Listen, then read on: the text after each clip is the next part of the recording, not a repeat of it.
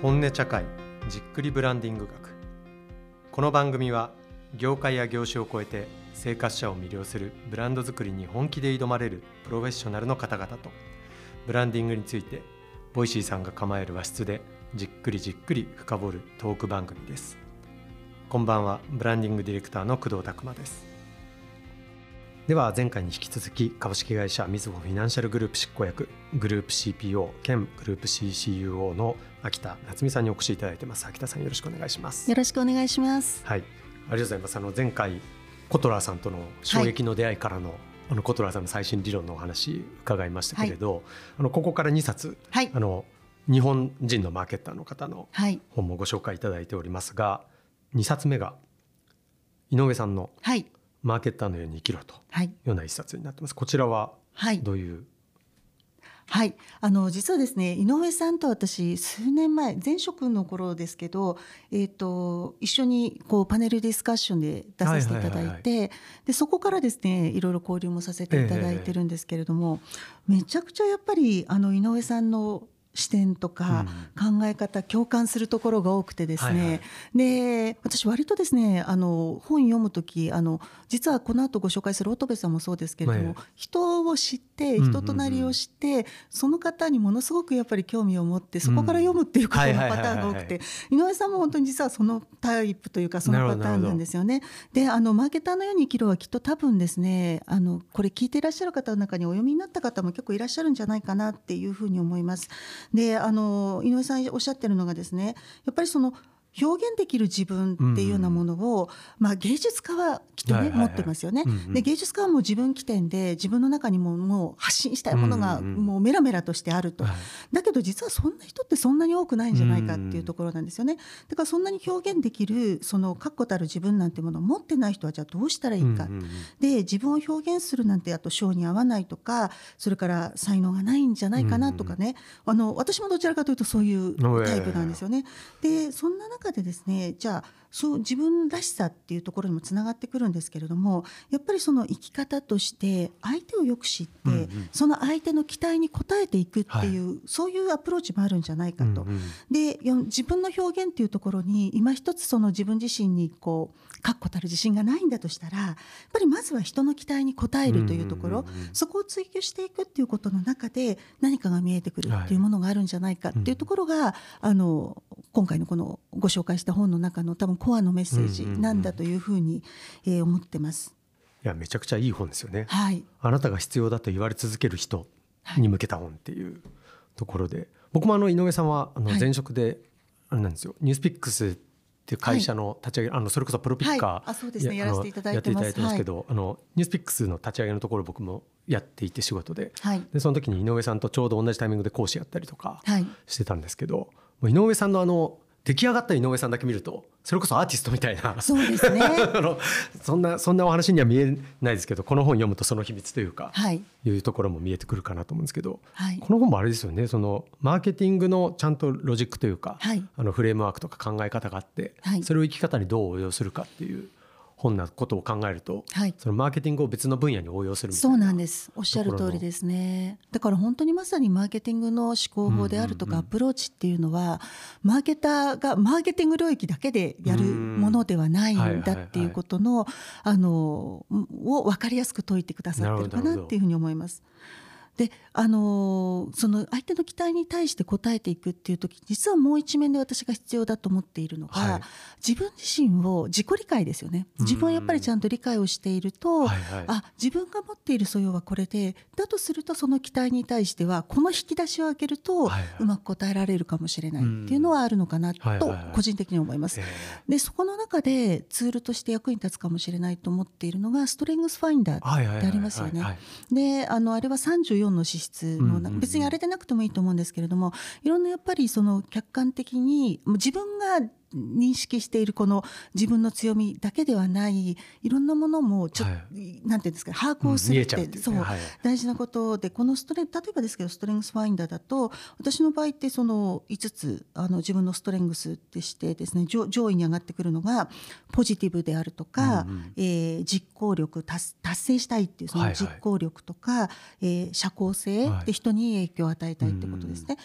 それからの戦略的であるということと、えー、新しいアイデアを思いつく着想性みたいなところだったりすると。マーケターの鏡みたいな強さですね。わかんないですけどね。っていうものがあったりするとじゃあそうやってそのなんて言うんでしょうねあの自分が社交的で人にポジティブなエネルギーを、あのまあ、そこは結構自分でも辞任しているところだったところがこう、まあ、裏打ちもしてもらったことによって、じゃあそれによってあの社員の皆さんの気持ちをこう上げていくっていうんですかね、そういうところでも役に立てるかもしれないっていうところにあの結びつく。要はそのこういう、なんて言うんでしょうね。自分の弱さ弱さと強さとなる中でともするとやっぱりこう日本の教育って弱いところを上げるみたいなところがちょっとありすぎだと私は思っていて強いところをうまく生かしていくっていう方がいいんじゃないかと、そういう中で自分のその強みと相手から求められているところのこのベストマッチングみたいなものをこう追求していくともっともっとやっぱりその自分が提供できる価値って増えていくのかな、はいはい、このように思います。あなるほど。素晴らしいですね。そうか。まずまず自分のことちゃんとあなたが必要だって言われるためにも、はい、ああなた何持ってるのっていうその自分何持ってるかっていうのをちゃんと、ね、理解していくっていうことなんですね。と思いますね。なるほど。はい、その先ほどちょっとあのリスナーに女性の方も多いってお話ししたんですけど、はい、あの僕もあの妻いて子供いてっていうので2人とも働いてて割とこう家庭経営困難だなみたいな。大変大変なことたくさんあるなみたいに思ったりするんですけど、はい、あのそういうなんか自分の良さ見つけるみたいな時に、はい、まあ、働いてる仕事の自分みたいなのもあれば、はい、そのお子様あの、3人もいらっしゃってっていう中でその母としての自分とかっていう側面もあったりすると思うんですけど、そうやってこう自分を見つめる行為っていう意味では家庭とかだとまた全然違ったりするんですか？お仕事と。そうですね。どうだろう。あの違っているようでやっぱり結構シームレスだと思いますね。例えばですけどあの私あの育児を通してやっぱり自分が育てられたなっていうか、えーね、ものすごいあると思うんですよね。育児経験ってあのビジネススクールより実は私を成長させてくれたんじゃないかっていうと最初のコトラ先生に怒られそうですけど、はいはい、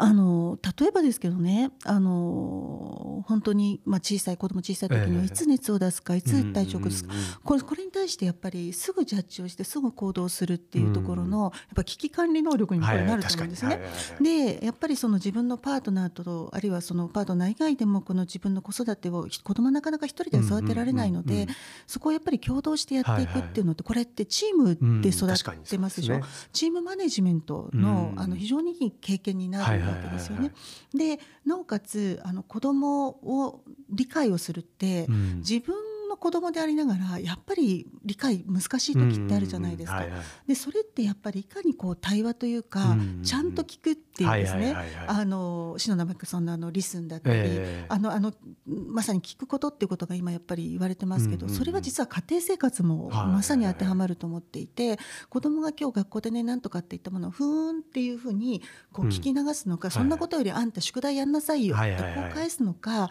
るいはなんですかね。でえな何があったの、うん、ちゃんとそれでうん、でそれそそっていう要は自分がやっぱり関心を持っていて、あの興味を示しているっていうことの姿勢をやっぱり見せつつ、見せる、で実際それは本当にやっぱり心から興味を持つってことだと思うんですけど。っていうことは実は対人関係の基本は、家庭内のそれは外あの会社においてもこれがまさにあの同じことだと思うんですよね。はいはいはい、でだからよくねあのママネージャーの方に共感なんてできないよって言うんですけどそれはきっと多分ごかご家庭においても やってないんだと思います。やってないでしょはいはいはいはい、あそれはもうご自分のパートナーであり、うんうん、子供であり親御さんでありいろんな人のにまずは向き合ってしっかり聞くっていうことをやっていくっていうことが、結果的にそれをそのまま職場でもありますし、あと子育てにおいてはですね子供も育っていくじゃないですか。そうですね。そう子供も戦力になり得るわけです。なので、いかにやっぱ貴重な資り源に。そうなんです、はいはい。ストレッチアサイメントを与えて それで兄弟間の中でで OJT ですよ。で上の今までこれをやってきた人間が次のものを教えるはいはいはい。教えてそうじゃないと。お風呂の洗い方が良くないとか。そうか3人いるともう上からしたらともうトップマネジメントずっと生まれとくからそうなんです。そこも任せられるし。なるほどなるほど。であとやっぱあのなんていうんですかね。やっぱり非常にいろんなことがいろんな人のスケジュールの中にあるのでスケジュールの見える化であるとか、いろんなことは実は家庭の中でやってることが仕事に応用ができ仕事は家庭に応用できるので、はいはいはいはい。そういう意味においてあんまりパーソナリティの切り替えもあんまないような気がしへます。ー。めちゃくちゃ面白いですね。その、はい。やっぱりこういわゆるまあ先ほどもあったい,、はい。いわゆる日本の大企業みたいなものって、まあ今は大きく変わりつつある中ですけど、はい。やっぱ家庭は家庭、はい。仕事は仕事みたいなのでバキって切ってっていうような世界観がすごい強くはあったじゃないですか。はい。だからもうそれこそ小虎さんが言ってるようにこう全部人で見るとかってなってくるとね。おっしゃったみたいに全部シームレスにつながってやっていくっていうところになってくるってことなんですね。そうですね。まさにまた多分こう今男性育休とかっていうことええはすごく、あの重視されてますけど、うん。これ私とても大事なことで、はい。それはなぜかっていうと例えばその会社勤めをされてる男性の、うんうんうんえー平日においてですね全くやっぱりこの会社っていう外に出る機会ってな、少ないですよね。要は仕事以外の場面に自分を送ってなかなかないじゃないですか。なんですけれども例えば子供を抱えて検診に連れて行く、うんうんあるいは子供を抱えておむつをあの、はいはいはい。あの買いに行く。であの日中のスーパーに行く。でそれでその例えばその電車に乗る何をするって言った時にちょっと不便を感じるとか。やっぱりまさに人としてのはいはい経験値っていうもの、うんうんその仕事の場以外のところでの自分の多様性をやっぱり養うことになっていくと思うんですよね。なるほどそうか。だからそれこそマーケッターのはい所所作としてそういうあらゆるものの学びだと。あらゆることが学びだと思います。うんなるほど。うんそれ今今で言うとその、はい秋田さんのその一緒に働かれてる方々って例えばいわゆる人事部の方々だったりっていうので言うと、まあ一般的にはそのマーケッターって職種ではないよねっていう形にはなると思うんですけど、今のお話で言うと、まあ人事の方も社員の気持ちとかを考えるためにはそういういろんな経験した方がいいっていうやってますねもうすでに。なあはいそうなんですねやってますね。なるほどなるほど例えば。やっぱり社員がこうに対して提供していく、ええそのいろんなプログラムは自らが被験者になったりだとか自分たちがやっぱりそういう、えー研修だったりっていうものもまずは率先して自分たちが体験するっていうことは、まあ本当にあのね時代は変わってるっていうことだと思いますけれども。うんなるほどなるほどうんそのそれこそマーケッターのように、まあ、もしかしたらいろんな部署の人も働くはい。みたいなところがあるのかなと思うんですけど、はい。そういうふうにこうマインドセット変えていったら、まあ、今おっしゃったみたいなその自分がまず被験者的にというかユーザーとしてはい。触れてみるみたいなことだったりとか、はい。なんかこうし職場の一個一個の業務のなんはいかタスクだったりも変わってくるところがいっぱいあるんですかね。そうですね。うんやっぱりインハーシューズってありますけど、はいはいはいそうなんだと思います。やっぱり人間って体験してみないと、はいはい見るあのな聞いてるだけじゃわからないことって多いと思うんですね。やっぱはいりだから体験によって本当の意味であの目が開かれるっていうところはあろうかなと思いますね。ありがとうございます。そうか、はいだからこの井上さんの本だったりは別にマーケッターの方だけじゃなくて、まあ、いろんな方に触れてもらってそういう働き方した方がはい。今の時代いろいろいいのかもということですね。やっぱりそういうことの積み重ねが相互理解になり、でやっぱりあの結局ん。ね、こうやって集って働いてるっていうことは、個で働いてるわけじゃなくてやっぱり共同して働いているわけなので、そこのそのコラボレーション、はいはい。共に働くっていうことがやっぱりあの一段上がっていく。それがあのさあの前回申し上げたこの、はい今日本のこのエンエンゲージしてね、うんうんうんあのモチベーション高く働いているあの社員が少ないっていうところにも、あのいい影響を与えていうんく変えていくあのドライバーになるんじゃないかと思いますね。けど確かにその人事の方がすごい社員の方のことを思って社員にとっても人事が必要だって思えるような仕事ばっかしてたら、それは素敵な人事だなってなりますもんね。そうですね。なるほど、ありがとうございます。はいではそんな井上さんの一冊もぜひ皆さんも読んでいただければと思いますけど、三冊目にはい。移らせていただければと思いますが、はい。乙部さんですはい。ね。はい。乙部大輔さんのマーケティングの扉、はい、えー、乙部さんとはですね私数年前からえっ、とあれですアドテックはいはいはいはい。東京のはい。はい。あのそれのアドバイザリーボード一緒にやらせていただいていて、でなので乙部さんのセッションは私あのいつも聞かせていただいたりはいはいはいはい。してるんですけど、あのねちょっと話またそれちゃってすません。まあ乙部さんをはじめとしたですね、うん、やっぱり P&G 出身のマーケターの皆さんって本当すごいですよね。あの前回も多分お話してたかもしれませんけど、マーケティングのやっぱりベーシックなところというか、フレームワークというかそこがものすごい、あのきっちりされている、はいはいはい、なのであのそれは多分あのもうねお名前挙げたら本当にあのキリがないですけどファミリーマートの足立さんだったり、うん、あとケロックの先輩でもあるアサヒビールの松山さんだったり、いろんな方々にすごく共通する部分であるなって思いますよね。そうですね、もう、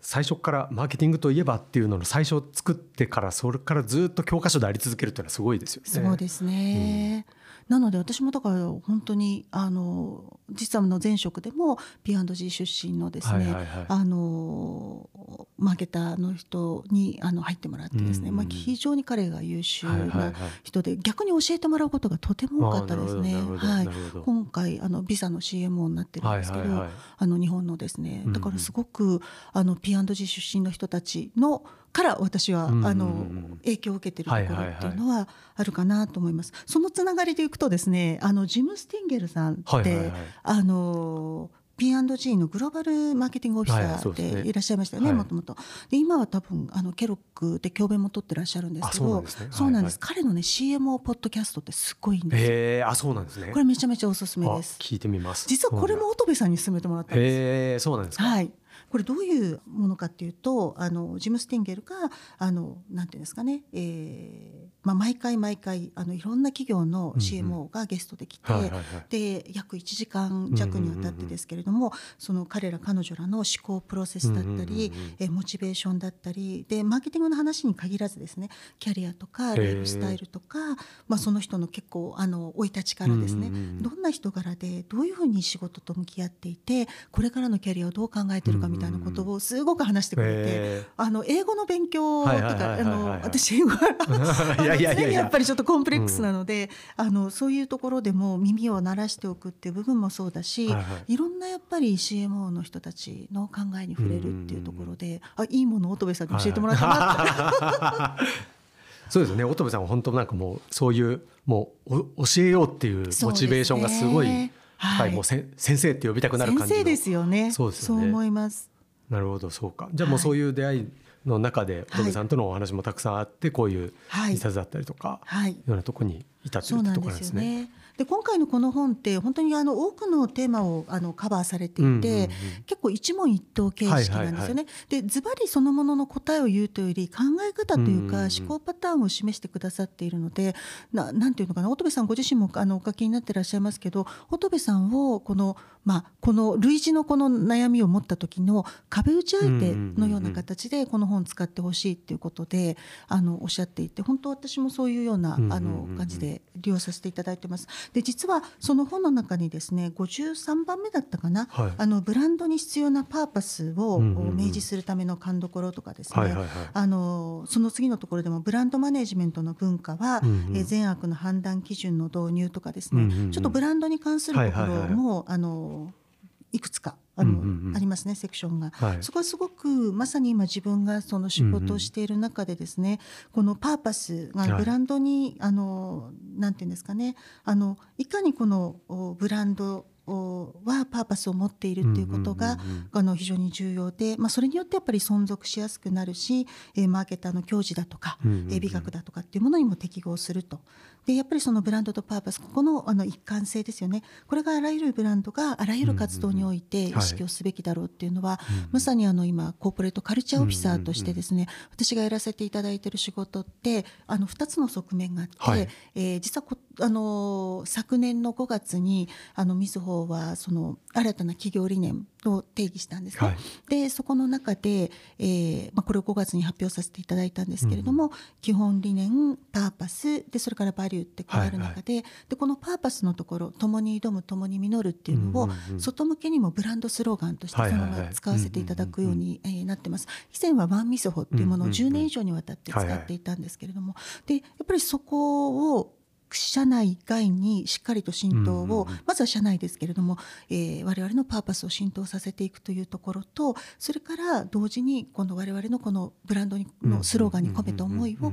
対外的にも発信をしていくっていう,、社内のコミュニケーションと社外のコミュニケーションと両軸をですね、はいはいはい。あのまさに私のそのあのチーム。なるほど。あそうはい、コーポレートカルチャー室っていうところが担っているので、はいはい。あのまさにあのそうなんですと、うあのこの一節読ませていただいた時にですね、はいはいはい。グッとくるものがありましたうんね。そうか。はい、本部さんってこう思考の仕方としてこうすごいシンプルにいろんなものを定義はい、されると思うんですけど、まあ、ブランドでいうと意味だっていうお話とかされてたりで、今のその溝溝さんのお話でいうとあえてこう内と外っていうのをはい。分けずに一言に込めるっていうこと自体になんか意味がすごい強くあるってことなんですかね。そうですね。なるほど。そうか。はい、そうですよね。だってもう多くの会社さんがこう、まあ、これはインナーワードですと